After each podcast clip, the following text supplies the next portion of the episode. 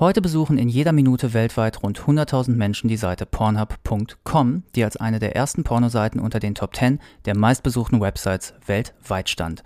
Das schreibt die Pornoforscherin Madita Oeming in ihrem Buch Porno. Untertitel Eine unverschämte Analyse. Abgehandelt werden darin unter anderem die Geschichte der Pornografie, gängige Argumente gegen und für Pornos, die Eigenheiten von Pornos für Frauen, die Konjunktur der Diagnose Pornosucht und die Lieblingskategorien der Besucher von Pornoseiten. Und über diese Dinge wollen wir nun auch hier im Podcast sprechen. Mein Name ist Kai Spanke, ich kümmere mich in unserem Feuilleton um die neuen Sachbücher und begrüße Madita Oeming. Hallo. Hallo. Erwartbare Einstiegsfrage. Wann haben Sie zuletzt ein Porno geguckt? äh, tatsächlich gestern. Und tatsächlich auch beruflich. Das wollte ich fragen, aus Forschungsinteresse. Ja, ich äh, schreibe gerade einen Beitrag, wo es um einen Film geht, den ich schon sehr häufig in so Unterrichts- oder Bildungskontexten benutzt habe. Und dafür musste ich ihn mir nochmal angucken, beziehungsweise wollte mir die Langversion des Kurzfilms angucken. Also. Verraten Sie uns, welcher Film das ist. Ähm, klar, das ist ein Film, der heißt Trinity.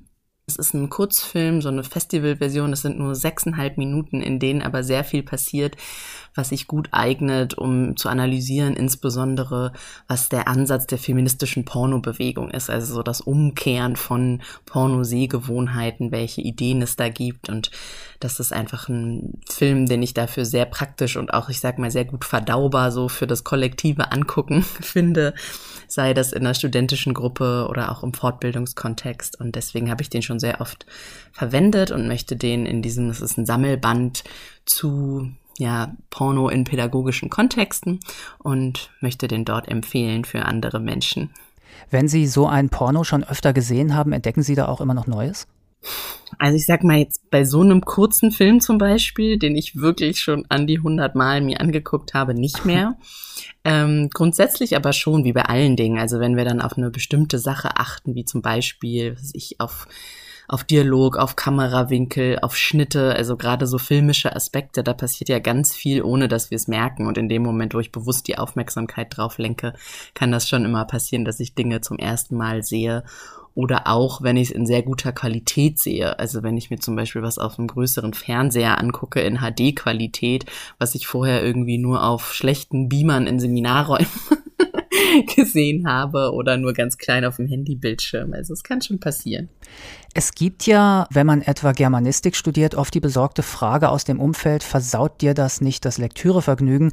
Du bist ja dann nur noch am Interpretieren und Sie forschen nun zu Pornografie und daher die Frage, können Sie Pornos noch ohne den analytischen Blick der Wissenschaftlerin schauen, die eine These sucht, etwas herausfinden will oder Strukturen auseinandernimmt?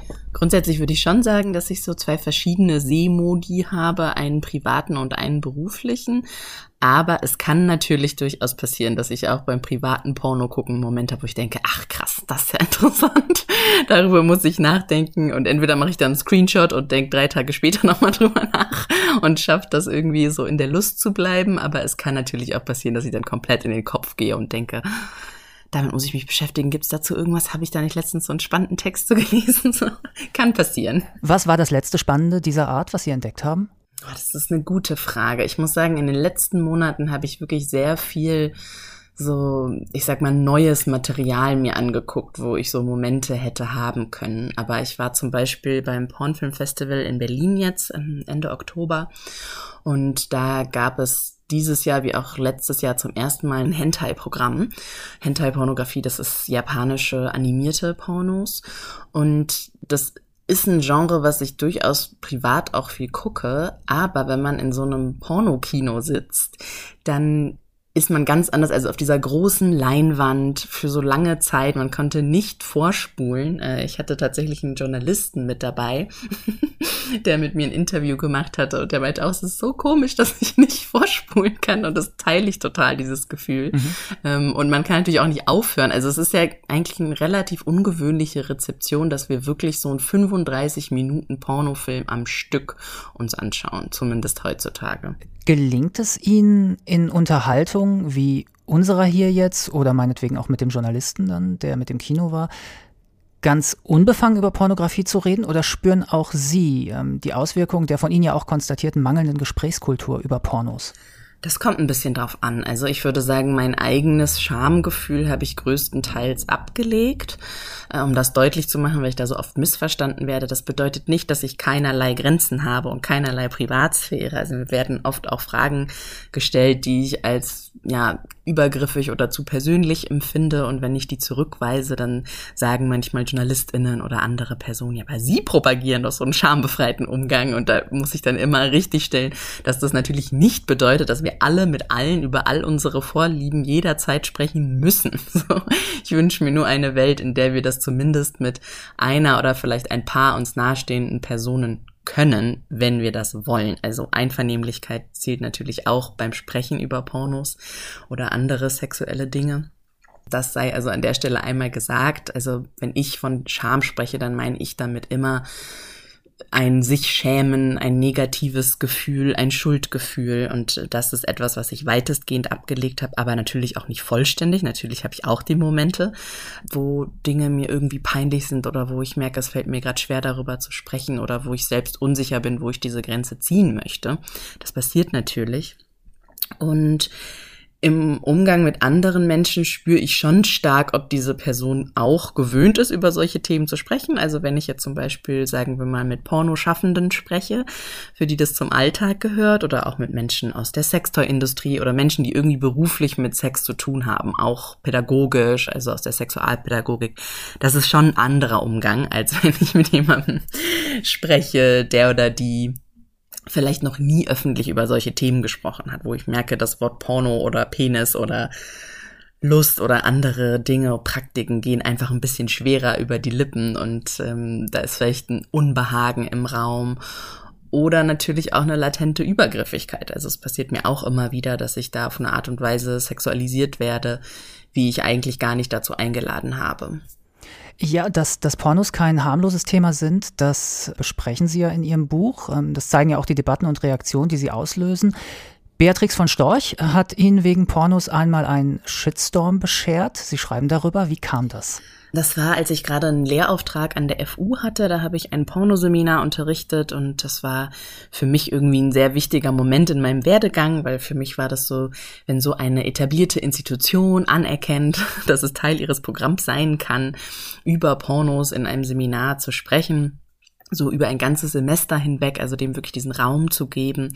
Und dafür habe ich mich öffentlich in einem Tweet bedankt und habe eben meinen Semester-Ankündigungstext geteilt und habe mich bei der FU bedankt. Und das hat Beatrix von Storch, die mich aus irgendeinem Grund da schon auf dem Radar hatte. Also sie folgte mir zu diesem Zeitpunkt schon und da war ich noch nicht so sichtbar, wie ich das heute medial bin.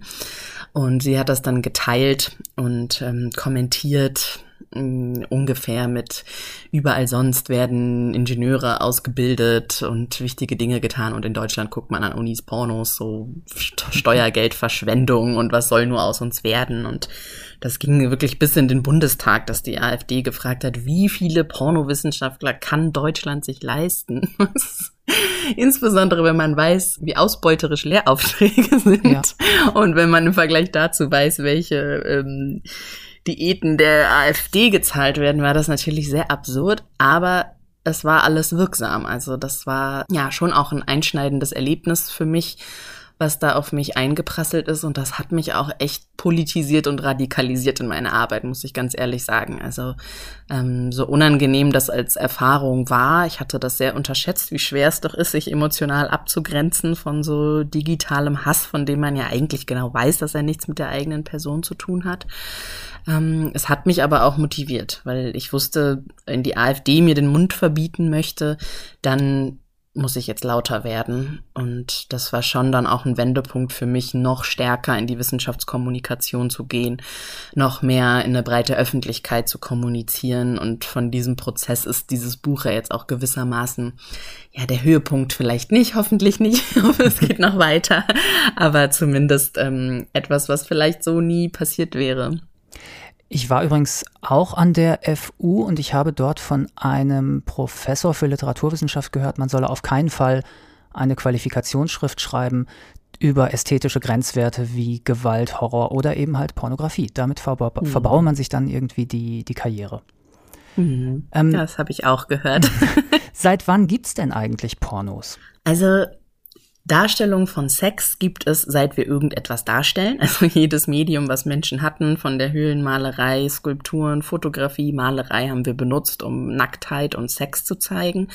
Aber Pornos als Konzept, wie wir es heute verstehen und insbesondere auch als problematisierte Kategorie, also Pornos im Sinne von etwas, wovor bestimmte Augen geschützt werden müssen, das ist ein Kind der Moderne. Also das ist erst im späten 18., 19. Jahrhundert als Wort so benutzt worden und auch erst da kam die Idee auf, dass Bilder von Sex irgendwie gefährlich sein können und dementsprechend zensiert gehören. Witzigerweise ein Göttinger Wissenschaftler äh, hat das zum ersten Mal in diesem Kontext benutzt, ein Archäologe, der die Funde aus Pompeji als Pornografie bezeichnet hat. Das ist sozusagen die Geburtsstunde dieses Begriffs, wie wir ihn heute kennen hängt aber einfach damit zusammen, erstens mit Industrialisierung und dem Konzept von Massenmedien, dass einfach Inhalte für viel mehr Menschen zugänglich geworden sind und deswegen auch verschiedene Medienpaniken entstanden sind. Also man hatte im 19. Jahrhundert ja auch ganz viele Ängste rund ums Lesen zum Beispiel. Wenn Frauen lesen, auf was für Ideen können sie dann kommen, sie zetteln die Revolution an. Und natürlich auch um Jugendliche, also Medienpaniken kreisen meistens um Jugendliche. Insofern auch sehr passend, dass in dieser Zeit dann auch die Pornografie in den Mittelpunkt geraten ist und damals hieß Pornografie ja auch vor allen Dingen noch Text. Also da geht es, ging es dann um unzüchtige Schriften und wie wir damit umgehen. Also eigentlich noch ein ganz anderer Gegenstand als heute und trotzdem erschreckend viele Parallelen zu heutigen Diskursen im 21. Jahrhundert. Vielleicht bleiben wir einmal bei den Jugendlichen. Wann fangen Jugendliche im Schnitt mit dem Pornokonsum an? Also sagen wir heute. Und wie sah das vor 30, 40 oder 50 Jahren aus? Also die Daten sind so ein bisschen uneindeutig, aber man kann sagen, das durchschnittliche Alter vom Erstkontakt liegt etwa bei 13 Jahren und die Tendenz ist sinkend. Also jüngere Gruppen geben zum Teil noch jüngere Altersangaben für den Erstkontakt an. Wobei man deutlich machen muss, das bedeutet das erste Mal irgendwie damit in Kontakt kommen. Also das heißt nicht, ich bin regelmäßige oder aktive Nutzerin von Pornografie, um das deutlich zu machen. So klingt das häufig, wenn man diese Zahlen hört, dass alle 13-Jährigen schon regelmäßig dazu masturbieren. Also 50 Prozent der 18-Jährigen sagen immer noch, sie haben noch nie ein Porno gesehen, was ich immer fast gar nicht glauben kann, ehrlich ich gesagt. Und das kommt natürlich auch noch dazu. Also die ganze Forschung zu Porno und Jugendlichen ist aus ganz vielen verschiedenen Gründen komplex, weil es so schambehaftet ist, weil wir immer nicht wissen, was ist die sozial erwünschte Antwort und was ist die wirkliche Antwort, weil auch gar nicht klar definiert ist, was als Porno gilt. Also komplexes Thema und auch forschungsethisch sehr kompliziert, weil natürlich offiziell Pornos gar nicht zugänglich sein dürften für Jugendliche, sind es aber, wie wir alle wissen, durch einen einfachen Klick auf den Ja, ich bin 18 Knopf. Das bringt uns natürlich schon in eine Zeit, in der Pornos zugänglicher sind denn je für junge Menschen. Ich finde es trotzdem immer wichtig zu sagen, dass diese Neugierde auf Bilder von Sex nicht neu ist und dass auch schon meine Generation oder die Generation vor mir permanent auf der Suche war, sei es bei Eltern, bei älteren Geschwistern oder im Kiosk oder sonst wo irgendwie Bilder von Sex zu erhaschen. Also diese Neugierde ist nicht neu, nur die Menge an Bildern und die Verfügbarkeit davon, die ist eben neu und das bringt auch neue Herausforderungen mit sich. Wobei ich dieser allgegenwärtigen Panik um dieses Thema immer gerne entgegensetzen möchte, dass die Zahlen, die wir haben zu Jugendsexualität im Moment nicht alarmierend sind. Das wird sich trotzdem noch zeigen, wie sich das entwickelt. Aber wir leben ja jetzt schon eine Generation lang mit Online-Pornografie und bisher lässt die sexuell verwahrloste Generation Porno immer noch auf sich warten. Gibt es da überhaupt seriöse Forschung zu? Also es gibt ja diese ganzen Befürchtungen, Teenager ahmen nach, was sie sehen, dabei stumpfen sie ab, dann entwickeln sie eine ungesunde Sexualität, dann entwickelt sich eine Pornosucht und so weiter und so fort. Wird sowas beforscht und falls ja, wer beforscht sowas? Es wird beforscht, also wir gucken schon auf ungefähr 50 Jahre Pornowirkungsforschung zurück, allerdings auf sehr wenig brauchbare Ergebnisse. Das ähm, hat viele verschiedene Gründe. Ganz besonders wichtig ist aber, dass die meisten Studien nur Korrelationen herausfinden, die auch nur über Befragung funktionieren. Also man kann sich das, denke ich, leicht vorstellen. Wir können schwierig ein Experiment machen, wo wir 100 Jugendliche in einen Raum stecken und sie ein Jahr lang von Pornografie beeinflussen, was ein Inhalt ist, den wir ihnen juristisch gesehen allein gar nicht zeigen dürfen, ähm, um dann auszuprobieren, wie es sich verändert. Ähm, das heißt, wir können meistens nur Zusammenhänge herausstellen, wo dann nicht klar ist, ist das wirklich eine Wirkungsweise von Pornografie oder ist da einfach nur ein Zusammenhang. Also zum Beispiel ähm, Thema Erektionsstörung ist zum Beispiel etwas, was oft viel mediale Aufmerksamkeit bekommt. Wir wissen unter Erwachsenen, dass Männer, die viel Porno konsumiert, auch häufiger Erektionsschwierigkeiten haben. Wir wissen aber nicht, ob das dadurch bewirkt wird oder ob zum Beispiel Menschen mit Erektionsschwierigkeiten einfach häufiger zu Pornos greifen oder es eine ganz andere Variable gibt, die das Ganze begründet. Und insgesamt kann man sagen, von einem gesunden Konsum von legaler Pornografie gibt es keine universell nachweislichen negativen Folgen zu diesem Zeitpunkt. Das heißt nicht, dass sie nicht existieren können, aber sie sind nicht belegbar. Was sich zeigt, ist, dass zum Beispiel Menschen mit bestimmten Dispositionen, die dann eine intensive bis zwanghafte Nutzung von Pornografie an den Tag legen, diese Dispositionen verstärkt werden können. Das gilt so aber eigentlich für alle Medieninhalte. Also jemand, der schon eine aggressive Veranlagung hat und dann besonders viele gewaltsame Inhalte, Computerspiele etc. konsumiert, da kann das eine bestimmte Wirkung haben. Oder jemand, der sowieso schon depressiv veranlagt ist. Das bedeutet aber nicht, dass das bei allen Menschen so passiert.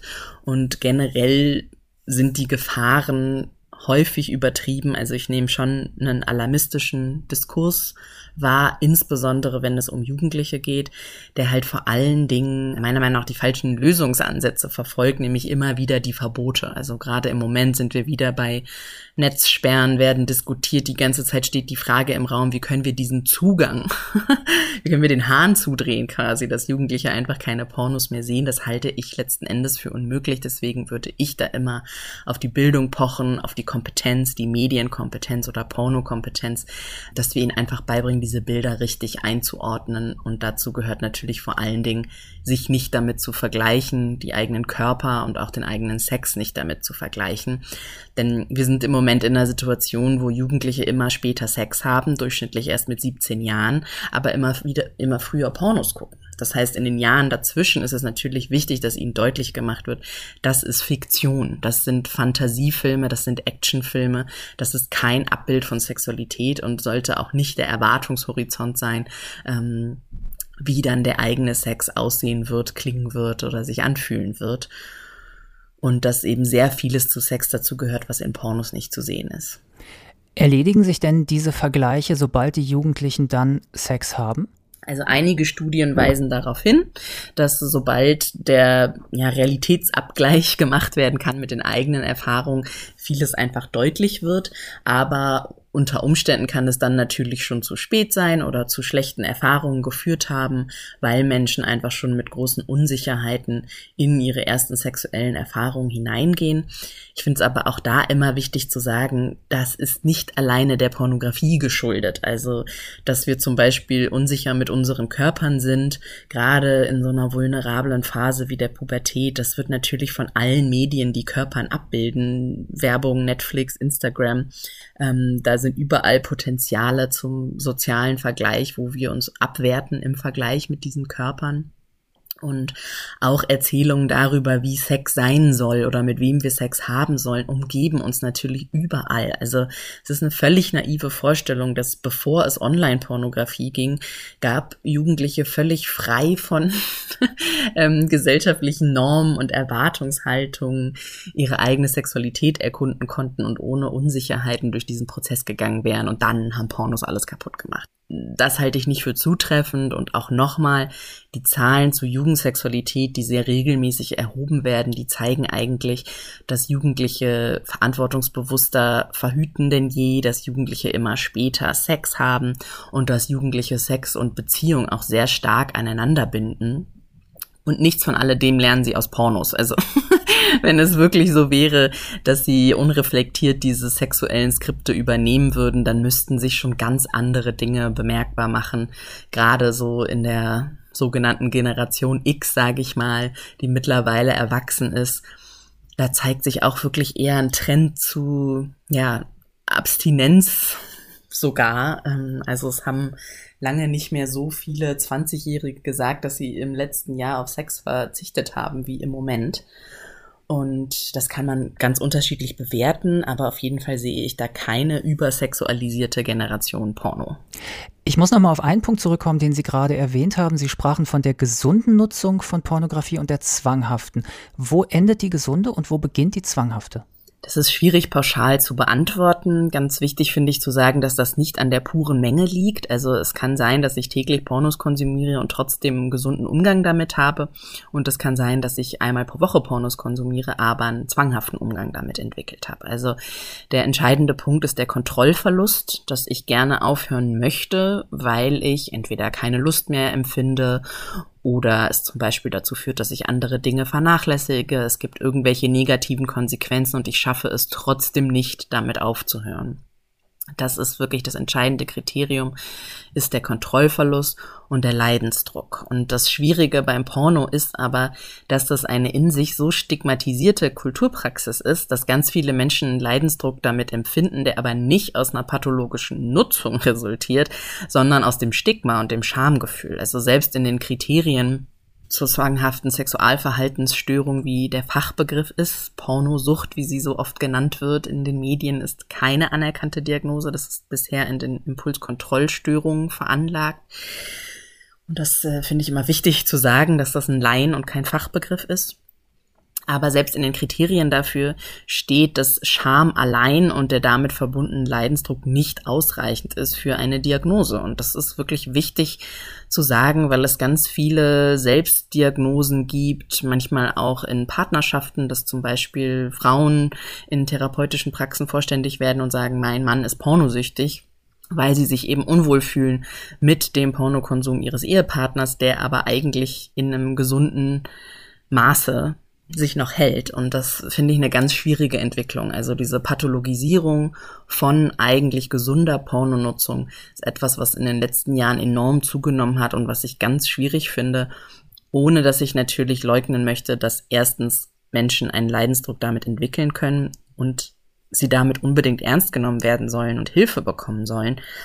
Aber das ist eben ein sehr kleiner Teil der Menschen, die Pornos nutzen. Und ich finde, das Thema ist medial überrepräsentiert und auch in den Köpfen. Also ich kann eigentlich nirgendwo über das Thema Porno sprechen, ohne dass mir jemand das Wort Pornosucht an den Kopf knallt. Und auch Jugendliche haben schon enorm Angst davor, pornosüchtig zu werden. Und das halte ich nicht für produktiv.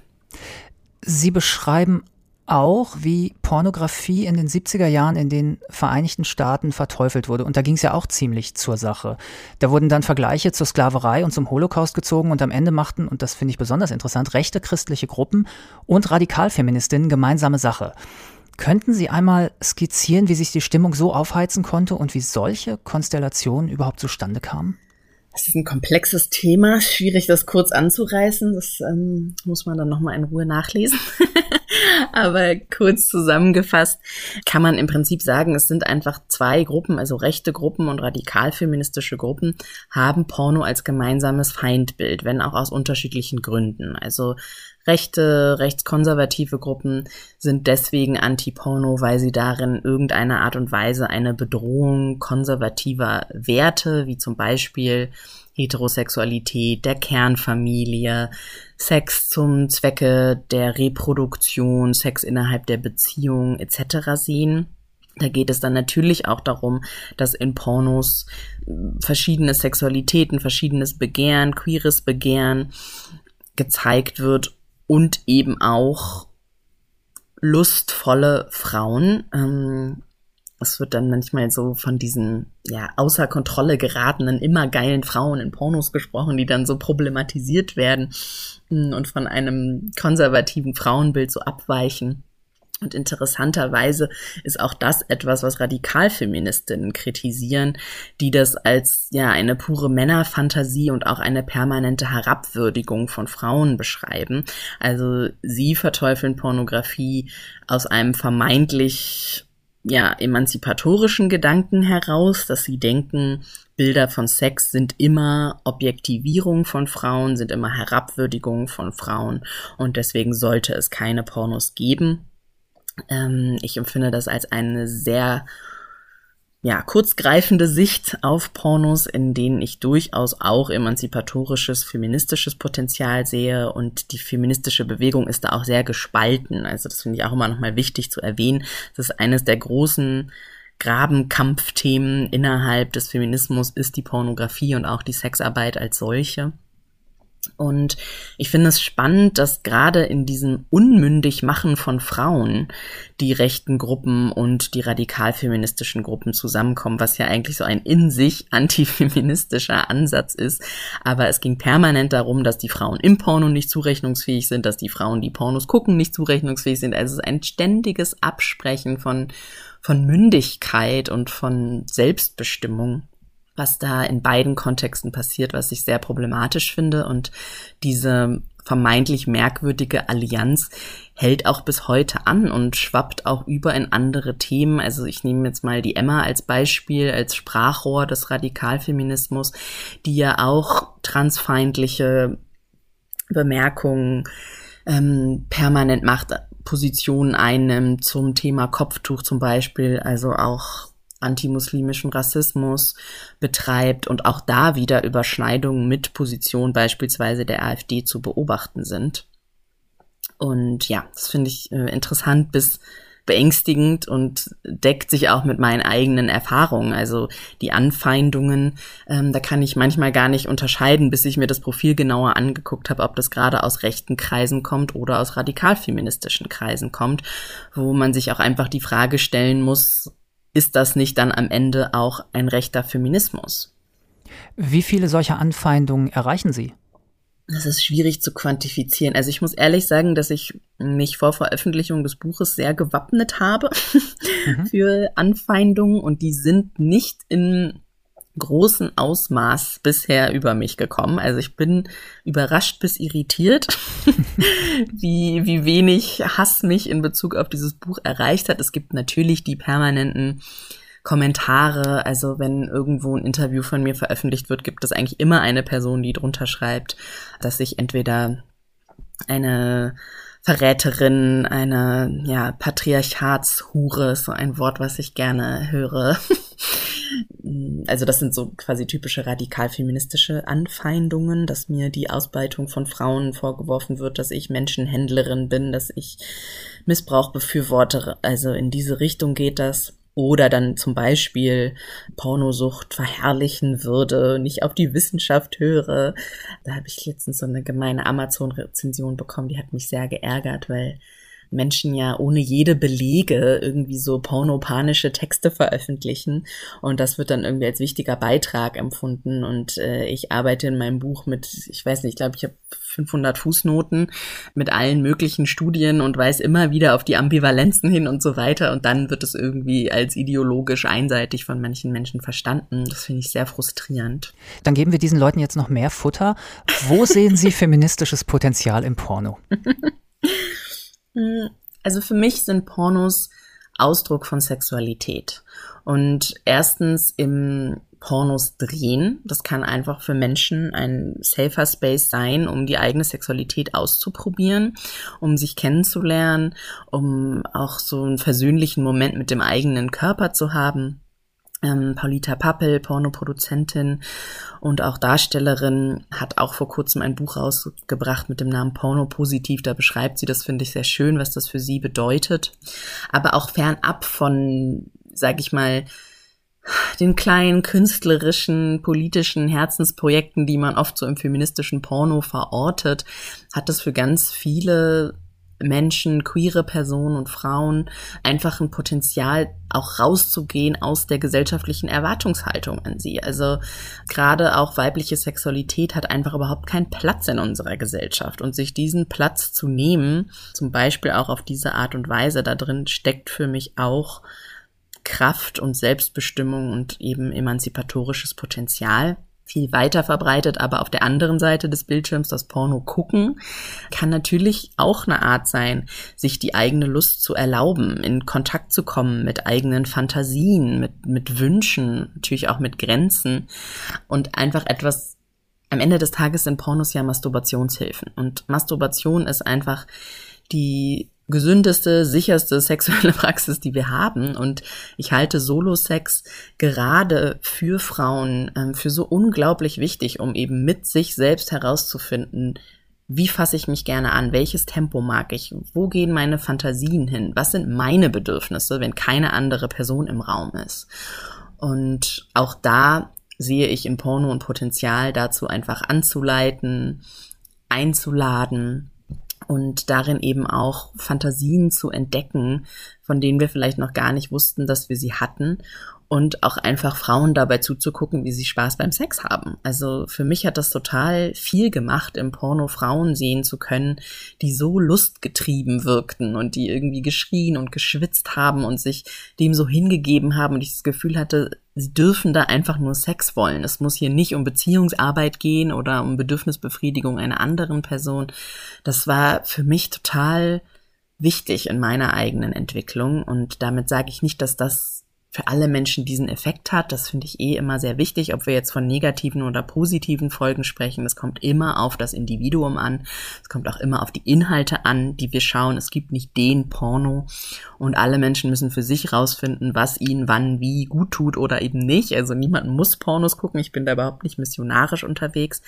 Aber manchmal kann es eben eine Tür sein zu sexueller Lust und das ist einfach etwas, was sich insbesondere Frauen, aber auch queere Menschen, marginalisierte Menschen viel zu wenig erlauben. Und da ist zum Beispiel auch Porno, auch wenn der sage ich mal, im Mainstream-Segment voll ist von auch fetischisierenden Bildern und problematischen Bildern, ist trotzdem Porno ganz oft der Ort, wo sich marginalisierte Menschen zum Beispiel Transpersonen das erste Mal repräsentiert sehen als begehrende und begehrenswerte Wesen. Und das kann total wertvoll sein.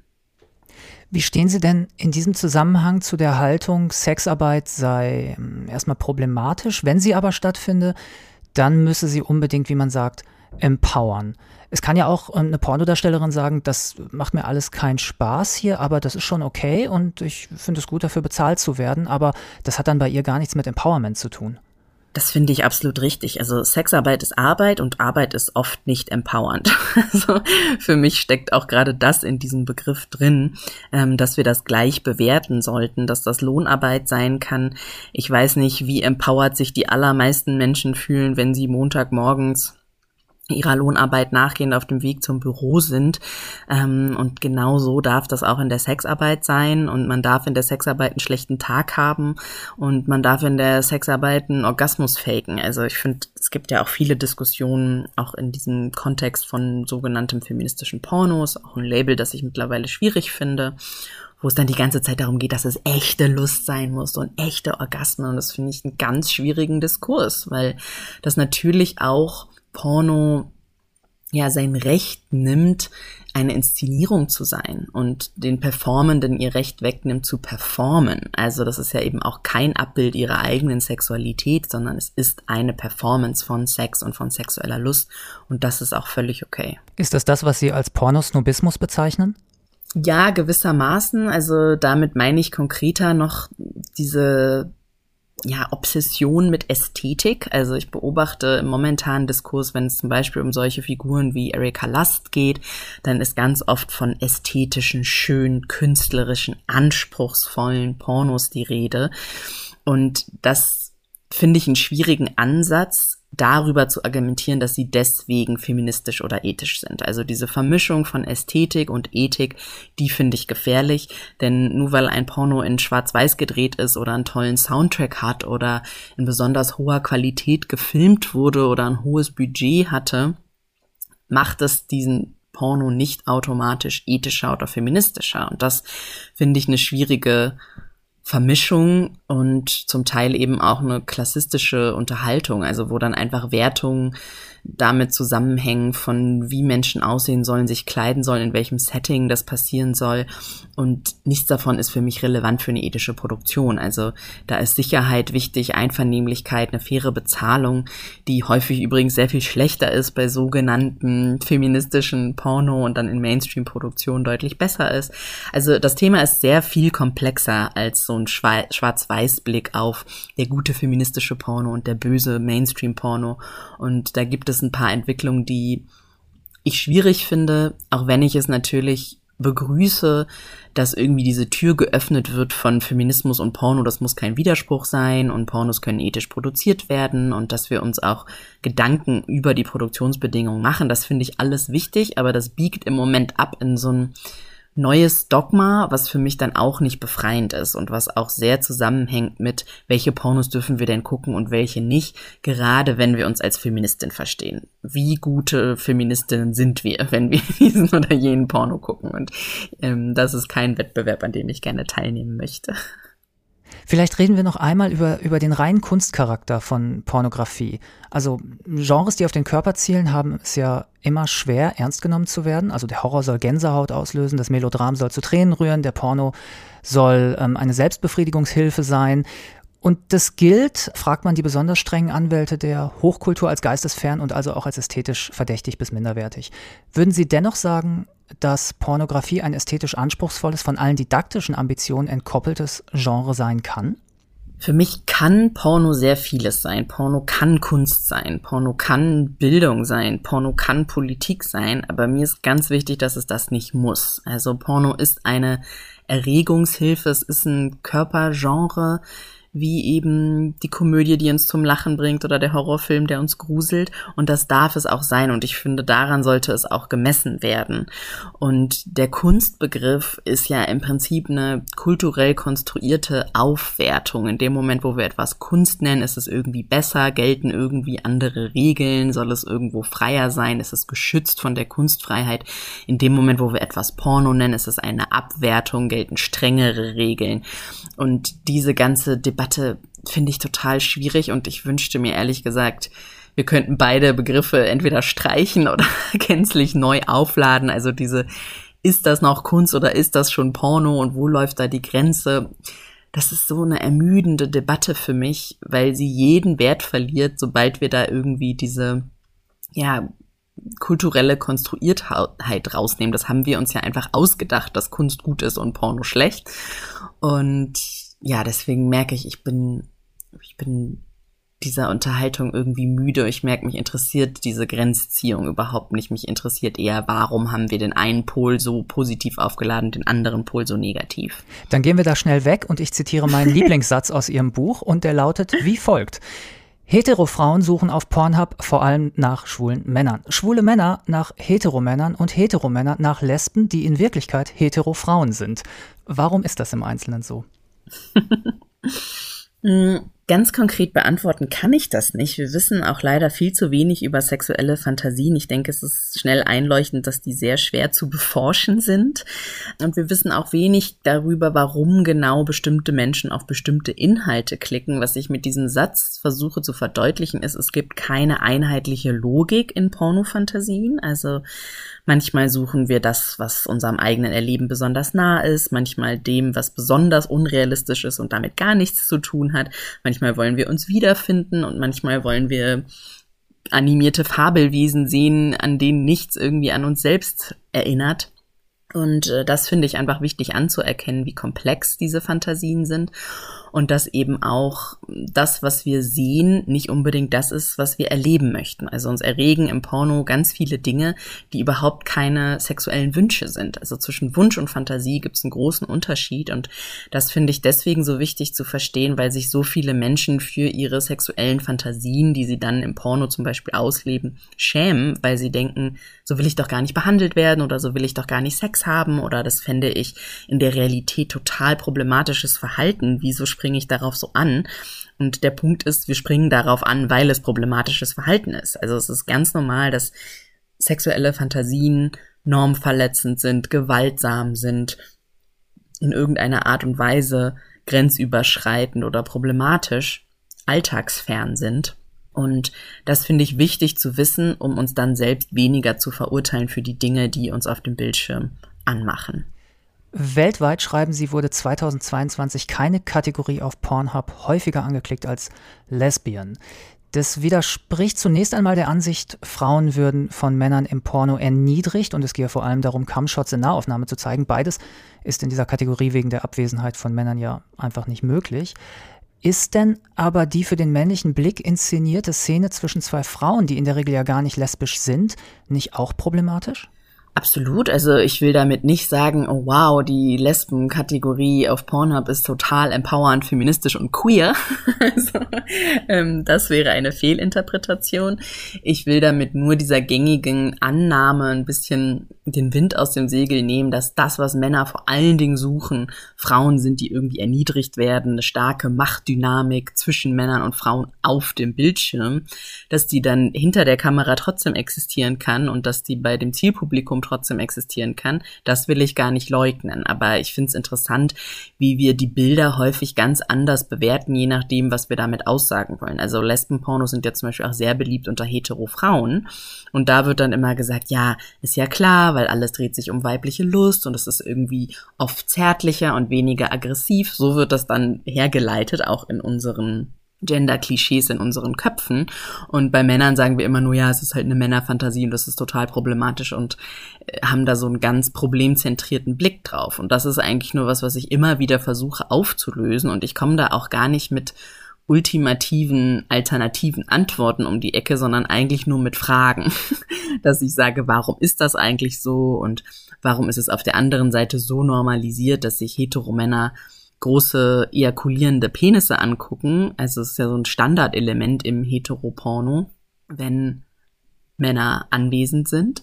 Und auf der anderen Seite ist aber so angstbesetzt ist für Heteromänner zum Beispiel Schwulenpornografie zu gucken, obwohl sie ja eigentlich die ganze Zeit sich irgendwie in Szene gesetzte Penisse angucken. Wieso macht das so einen großen Unterschied? Also es sind einfach Fragen, die ich aufwerfen möchte über unsere Sehgewohnheiten und Sehwünsche und mit alledem will ich nicht sagen, nein, sowas wie den männlichen Blick gibt es nicht oder es ist keine männerdominierte Industrie oder kein überwiegend cis-heteromännliches Publikum. Ja, ist es, aber eben nicht nur. Und auch das, was die dort suchen, ist einfach komplexer. Also ich versuche dieser Einseitigkeit immer wieder zu entgehen und zu sagen, es ist einfach etwas ambivalenter, als wir denken.